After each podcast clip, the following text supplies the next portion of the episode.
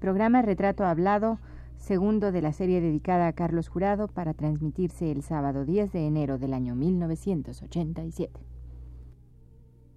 Radio UNAM presenta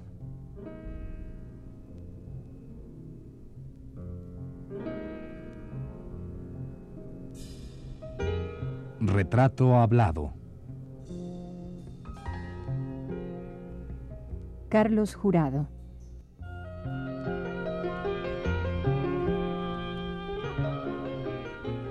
Un reportaje a cargo de Elvira García.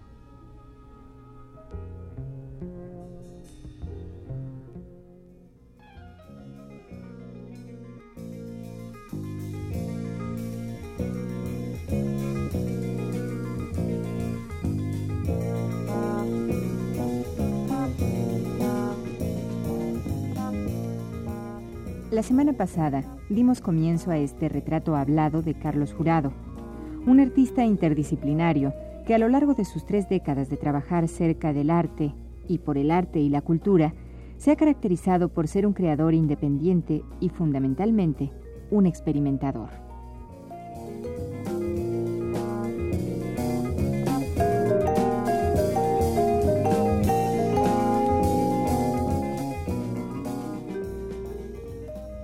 Carlos Jurado nació el 3 de noviembre de 1927 en San Cristóbal de las Casas, Chiapas, de donde salió siendo muy pequeño, sin saber que regresaría 25 años más tarde a trabajar entre los indígenas haciendo una labor cultural al lado de personalidades tan fundamentales de Chiapas y de México en general como lo fueron y lo son Rosario Castellanos, Ricardo Posas y Marco Antonio Montero.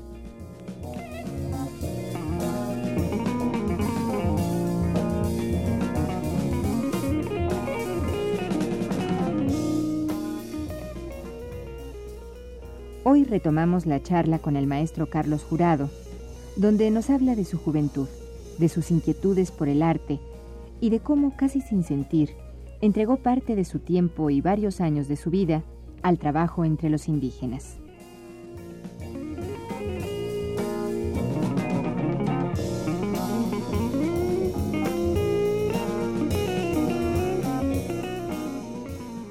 Entonces, Carlos, ¿aprendiste directamente a, algo? ¿Llevaste alguna materia con el corso? Bueno, él era el director de La Esmeralda en ese tiempo. Sí, no, con el corso no, pero fue maestro porque independientemente de que no había una relación didáctica o pedagógica con él, sí, él, por razones familiares, eh, tuvimos una relación, mm, iba a su casa, iba a la casa mía, eh, en ese tiempo, porque yo tuve muchas etapas, es decir, esa fue la primera, después volví a Esmeralda, ya, ya más, ya adulto, eh, adolescente, adulto. Y siempre mantuve una relación con él. Y pues también fue una forma más bien de, de, emotividad en cuanto al trato, lo que eh, te influye en mayor grado que a veces más que, instrucciones precisas respecto de, una forma de trabajo. Y ya en esta etapa, en esta primera etapa que dices de la Esmeralda, ¿ya tenías definido claramente que te querías dedicar a la pintura, al arte? Eh, no. Sí sabía que era que, yo tenía facilidad para, esto, pero yo tenía inquietudes múltiples. Eh, era en esa primera etapa era yo muy joven, un niño prácticamente. Me quedaba mucho por delante y creo que fue mejor para mí. Me jaló más la vida por otros lados ¿sí? Que, por la pintura. que por la pintura en esos momentos, ¿no?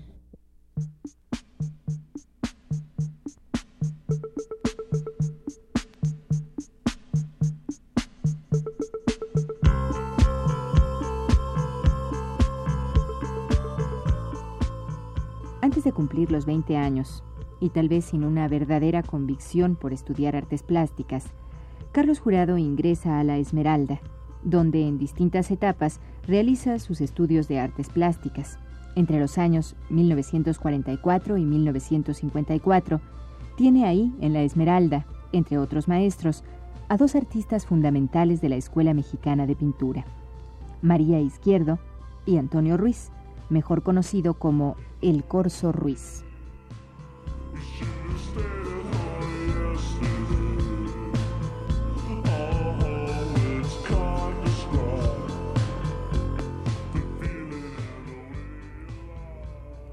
Decir que Carlos Jurado es un pintor o un fotógrafo sería limitar el amplio camino que él mismo se ha abierto a lo largo de 60 años de vida productiva.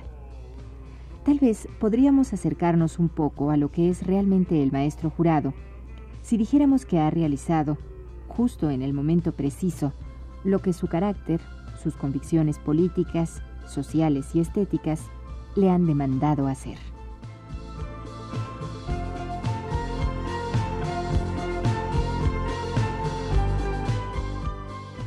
Bueno, Carlos, entonces la vida te llevó por otros lados. Sí, como a todas las personas, casi, ¿no? ¿Qué lados, a ver? Pues yo tenía inquietudes, yo tenía problemas familiares, no, no era un eh, joven, un niño, ya estaba entrando a la adolescencia, eh, digamos, em, eh, estable en, una, enorme cantidad de aspectos. Y entonces, pues yo sentía ganas como de conocer el mundo. De conocer algo, de, de, de, no sé, de, salir de, cierto ámbito, ¿no? Y entonces, pues, eh, me fui eh, a recorrer el país, de, que en aquel momento le llamamos de Aventón, ¿verdad? Ahora creo que dicen de Raito, no sé cómo dicen en aquel tiempo de Aventón. Y conocí la mayor parte de, del, del, sur del país, que es lo que siempre, es lo que siempre me ha atraído más que... Conozco también eh, aparte del, norte. pero a mí me gusta mucho el, sur y el sureste, ¿no? Bueno, ahora, ahorita que dices eso, tú estuviste, te fuiste, eh, supongo que fue en esta época que te fuiste a regiones así como los Altos de Chiapas. ¿O que te fuiste a la Tarahumara? No, no, no, no, no, eso fue posterior. No, en este, eh, yo te hablo cuando yo tenía, mm, te puedo decir, eh, 14, 15 años, estoy hablando de 16, vaya, más o menos en esa etapa, ya que, que es, adolescente, es adolescente, ¿no? Sí.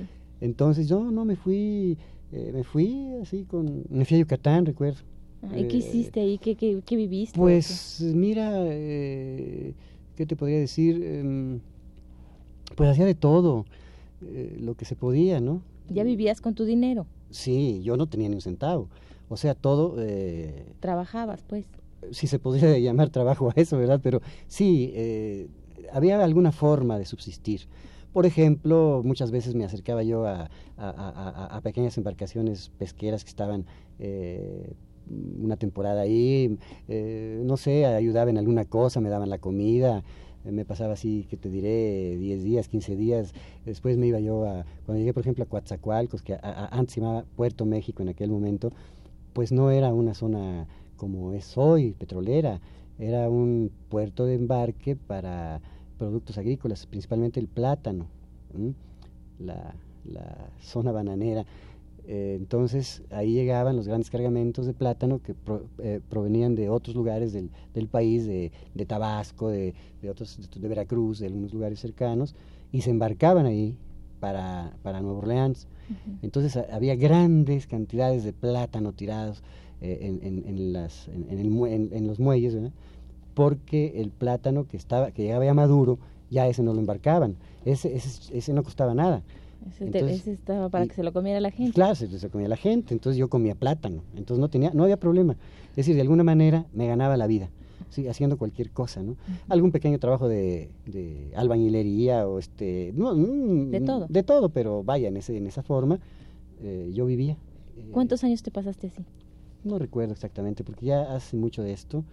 Mira, yo tuve mi primera experiencia. Luego eh, me fui eh, con un tío, hermano de mi padre, que tenía eh, la administración de una zona agrícola muy extensa en, la, en la, cuenca del Papaloapan, en la parte de, correspondiente a Oaxaca. Y ahí viví también un par de años con él eh, haciendo trabajos de campo, hasta que vino una gran inundación que todavía es muy recordada en aquella época, que fue destruyó toda esa zona, eh, la inundación del 44, que inclusive destruyó eh, Tustepec y todo esto.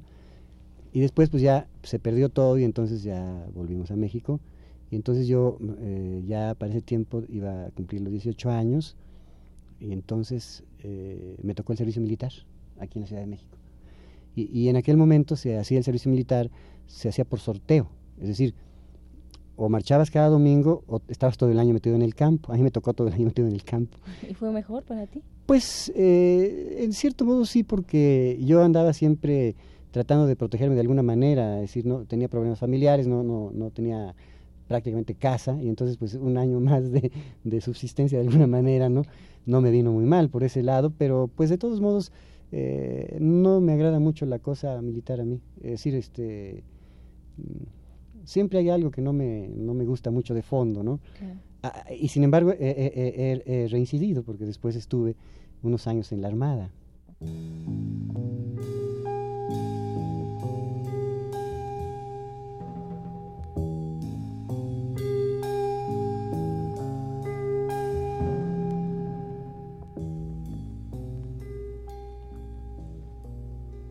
La modestia podríamos decir que es uno de los rasgos característicos de Carlos Jurado. Por ello, en esta entrevista, él ha hablado poco y con más nerviosismo de su persona que de su labor como promotor, catedrático y teórico del arte.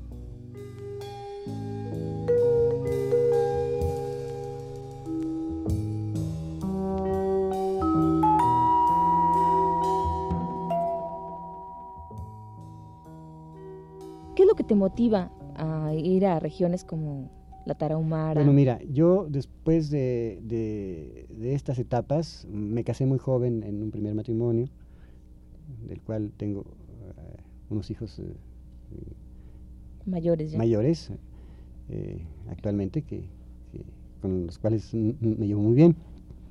Pero en ese tiempo me, me, caso, como te digo, en un primer matrimonio y después ya eh, ante la inminencia de sostener una familia, pues trabajo en lo único que, podía yo trabajar, eh, que, era cualquier cosa, menos en la, en la, en la acción artística. ¿no?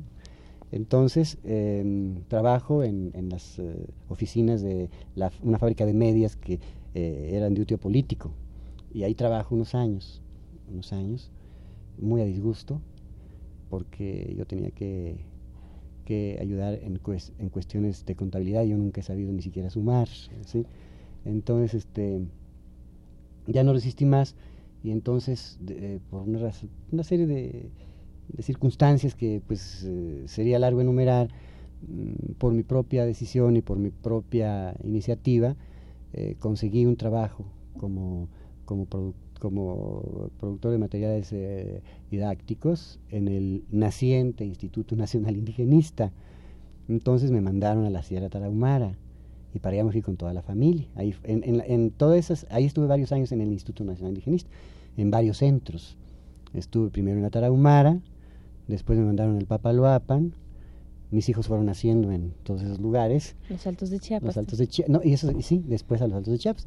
Ahí fue la etapa de trabajo más eh, importante porque ahí eh, tuve mi encuentro con, Rosario Castellanos, eh, ella dependía de mi, de mi departamento y... ¿Se pusieron a trabajar juntos? Sí, además resultó que éramos parientes más o menos lejanos y nos llevamos bien y entonces este, ahí hicimos un trabajo de bastante envergadura en el aspecto social. Claro. Bueno, eh, el Teatro Petul, además, ¿no? Este, ¿fundan, No, no, el Teatro Petul no lo fundamos nosotros. El Teatro Petul lo fundó Marco Antonio Montero, un, director de teatro que ya murió. ¿Esto en qué año fue? Esto fue, creo que por allá del 55, algo así, más o menos. Pero Marco Antonio Montero, como casi todos los demás posteriormente, tenía problemas eh, con el director del centro por cuestiones de carácter político. Mm. Entonces, él fundó el PETUL, pero no lo, no lo logró eh, trabajar nunca. Cuando nosotros llegamos a Chiapas, él estaba todavía ahí por irse. Y entonces, como todos estos medios le, corresponden a un departamento que era el que yo eh, pues, coordinaba. coordinaba, estaba yo encargado de él, nos quedó a nosotros el teatro. Y fue entonces como Rosario era en ese tiempo eh, estaba ya ya había escrito varios libros me parece de poesía esto pero no eran digamos no era la Rosario eh, de hoy de hoy no entonces no era tan tan conocida y entonces eh, ella estaba muy a gusto en, en, Chiapas en San Cristóbal y porque era, era chapaneca también. Y este, entonces ella se dedicó a escribir los guiones, las obras para el teatro, que lo manejaban, eh, teníamos dos grupos, eh, los manejaban eh, solamente muchachos indígenas, ¿sí? que eran los manipuladores de, los muñecos y todo esto. ¿no? Bueno, ¿y, cuál era tu papel en el Teatro Petro? Bueno, yo tenía, de mí dependían varios, varios niveles de trabajo, ¿no? Yo fundamentalmente lo que eh, nosotros eh, es que es muy curiosa, eh, te voy a tener que responder un poco más este ampliamente. Mira, era un momento en el que se estaban haciendo muchas muchos experimentos, muchas pruebas educativas. Había, por la naturaleza propia del trabajo, una gran vocación de servicio por parte de una serie de personas que trabajaban en el Instituto Nacional Indigenista. La mayor parte de las personas que yo conocí que trabajaban ahí lo hacían más por una vocación de servicio que por una necesidad económica, porque tenían casi todos profesiones con las cuales podían haber vivido en otros lugares.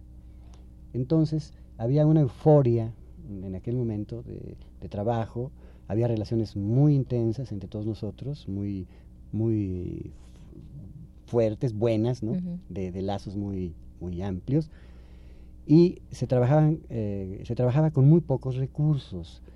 El organismo que yo, eh, perdón, el departamento en el que yo eh, estaba al frente, tenía que suministrar todos los materiales didácticos que, se, que usaban todos los demás departamentos. la, sección, las secciones se llamaban en aquel tiempo, sección de educación, sección de salubridad, sección de agricultura, etcétera, ¿no? Entonces nosotros producíamos eh, todo el material. Yo, eh, además de coordinar, tenía que producir casi la mayor parte de cuestiones, porque era solamente una persona la que se encargaba de esto. Se hacían los grabados directamente sobre madera o linóleo, se tenía una prensa de mano, un impresor, un ayudante para cualquier otra cosa. Eso era todo. Y, y, con eso hacíamos todo el material didáctico, didáctico carteles, em, eh, cartillas, eh, eh, folletos, alfabeticones, en fin, bueno, llegamos a hacer hasta películas, hazme favor. Oye, entonces significa que tú, de alguna manera, el INI te da, te abre la puerta así grande para que tú ya empieces a trabajar, a meterte ya de lleno a todo lo que es la producción artística, pues el grabado. Sí, sí, en, en, en, en su forma básica, sí. Pero en ese momento yo nunca pensaba que yo estaba haciendo cosas artísticas. Es decir, lo que hacíamos era un trabajo muy intenso, que además de, del trabajo que hacíamos dentro del centro, hacíamos trabajo por fuera, nunca, parábamos. Eh, formamos un grupo de trabajo con Carlos Antonio Castro, un lingüista, Rosario y yo. Hicimos, fundamos periódicos, este grupo, eh, fundamos el Círculo de Estudios Sociales de San Cristóbal, revistas, eh, yo fundé por mi cuenta un periódico de información. Este, trabajábamos mucho, mucho, mucho. Era una actividad muy intensa. Y te quiero decir que en ese momento esa actividad era muy mal vista por la eh, población rica de San Cristóbal, porque estábamos en contra de sus formas de procedimientos en relación a los indígenas.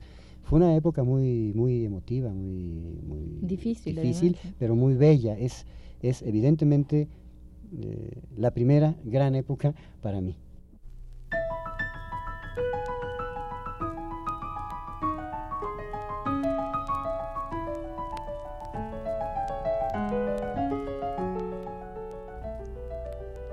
El año pasado, el Museo Universitario del Chopo montó una gran exposición retrospectiva en reconocimiento a la larga labor que ha realizado Carlos Jurado en los distintos campos del arte.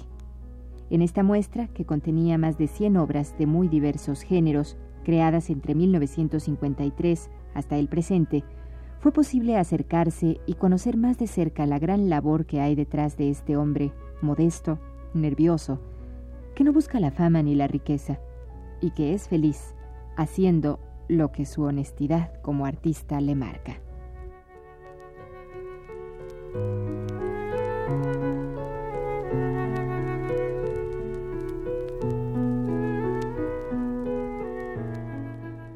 este trabajo seguramente te, te cuestionó o te, o te sirvió así como para darte unas bases más firmes de lo que tú realmente ibas a hacer posteriormente sobre el arte, ¿no? Eh, te digo, sí, básicamente sí, pero yo no, no estaba consciente no tenía de la ello. conciencia en ese no, tenía la conciencia de ello, ¿sí? En San Cristóbal, por ejemplo, pinté eh, mi primer y creo que único mural que, que, que existe. Eh, a mí me gusta. ¿En dónde está? Está en la Escuela de Derecho de Chiapas, de San. Cristóbal. Sí, existe en muy buenas condiciones, a pesar de que eh, la mayor parte del- del- de la mañana lo barre el sol. Está pintado al temple sobre un, sobre un aplanado de, de cemento con cal. Eh, me han dicho personas, porque hace muchos años que yo no vuelvo, me han dicho personas que van con frecuencia que está perfectamente bien. El, el mural está en buenas condiciones. ¿Cuál es el tema, el mural? Eh, eh, Fray Bartolomé de las Casas. Ah, qué sí. Es un muralito que a mí me gusta bastante. En- es el mural, eh, digamos, mi trabajo, mm, digamos, inicial, muy, em, vaya, mm, pues muy Emotivo. emotivo, eh, fallas como todos tenemos, pero bueno, a mí me gusta y, y es el único que está eh, vivo Claro. de, de ese trabajo. Carlos, ¿y tu acercamiento con Rosario Castellanos, cómo se da y qué aprendiste de ella o qué aprendiste con ella o, o cómo se da la interacción? Bueno, mira, yo pienso que en ese momento aprendimos todos de todos. Eh, mm, Rosario en aquel momento eh, se tenía, no sé, no sé qué se gestaba en ella, ¿no? Pero yo sentía ciertas preocupaciones. Como te digo, eh, originarios los dos de Chiapas, originarias las familias del mismo lugar, chiquito pues resultamos parientes y no tan lejanos. Entonces, eh, esto nos dio un poco de margen de mayor eh, comunicación, puesto que éramos dos parientes que teníamos las mismas vocaciones sociales, cosa que ninguno de, nos- de- de nuestros demás parientes tenía. Sí.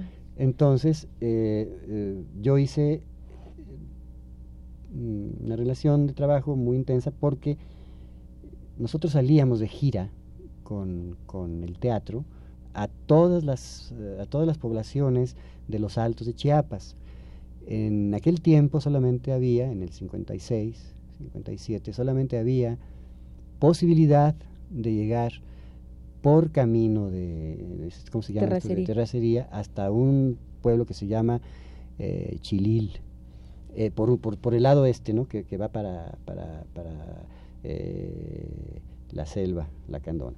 Este, todos eh, los puntos de los altos importantes o que le interesaban al Instituto Nacional Indigenista estaban eh, en, en zonas donde el acceso solamente podía ser a, a- caballo. ¿no? Entonces las, las giras nos- las hacíamos nosotros a caballo. Nunca usamos un automóvil porque no podíamos usarlo.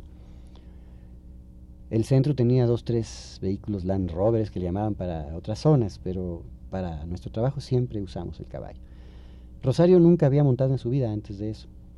Sin embargo, desde el principio hizo jornadas de... Recuerdo la primera que nos tocó hacer con ella fue de 13 horas, con un, con un alto solamente para comer en un pueblito que creo que se llama Huistán. Em, pues eh, te, te podría yo contar mm, por muchas horas anécdotas que vivimos juntos. Seguramente muy Mm. interesantes todas, sí, ¿no? pero lo que aprendí de ella es que en este sentido eh, se veía que eh, su vocación de servicio, que es algo que la gente desconoce de Rosario Castellanos, porque casi lo que conoce son sus libros, la, eh, estaba, estaba por encima de sus posibilidades físicas. Es decir, se agotaba más. Eh, Era muy difícil para ella, Era el, el- frágil, era era muy frágil y además eh, era... Ah, yo cuento algunas cosas a veces eh, con los amigos que resultan aparentemente cómicas, pero atrás de eso había toda una voluntad férrea, de, de voluntad férrea por parte de ella. Por, Por ejemplo, la ejemplo. primera, la primera gira que hicimos, ella, te digo, nunca había montado un caballo, eh, no sabía mm, nada, ni manejarlo, ni nada. Se le dieron unas instrucciones este, básicas, así, este, elementales, pero ella pues no sabía. Eh, el caballo, sin, al sentir que no tenía realmente un gobierno encima, se ponía a comer hierbas y, salía del camino y se metía por, el monte. Y entonces Rosario iba rompiendo varas con la cara, eh, arañada, y, eh, etcétera. Otra vez se le reventó el cincho del caballo y eso fue, grave porque íbamos en una zona de, eh, rocosa. Se le reventó el cincho y Rosario se deslizó con todo y sí hacia atrás, se cayó y se dio un golpe severo que la tuvo más de 20 días en cama.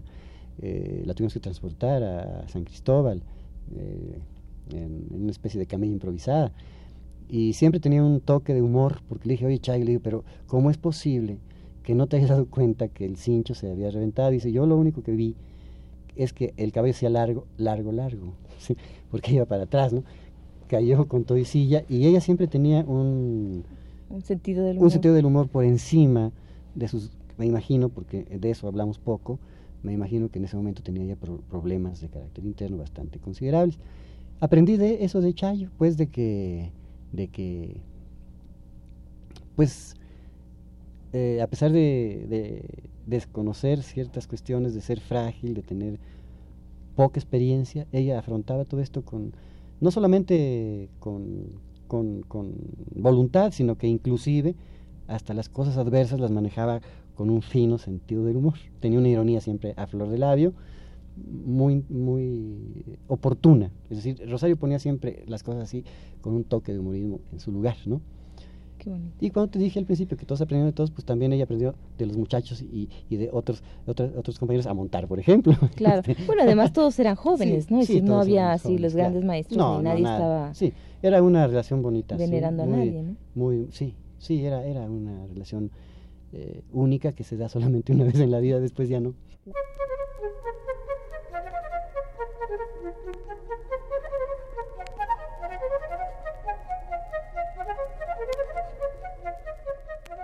Esta fue la segunda parte de la serie dedicada al promotor cultural y artista Carlos Jurado.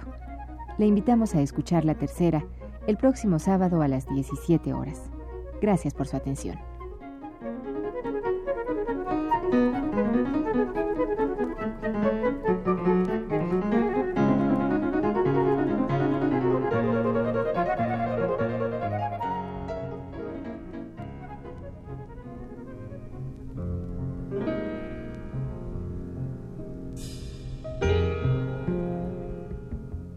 Radio UNAM presentó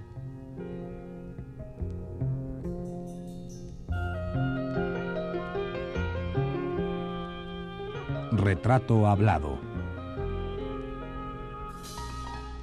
Carlos Jurado.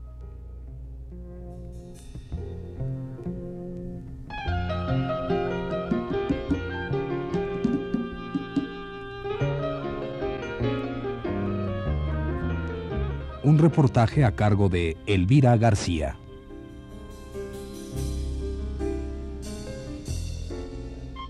Grabación Juan Gutiérrez. Montaje Abelardo Aguirre. La voz de Yuriria Contreras. Fue una producción de Radio UNAM.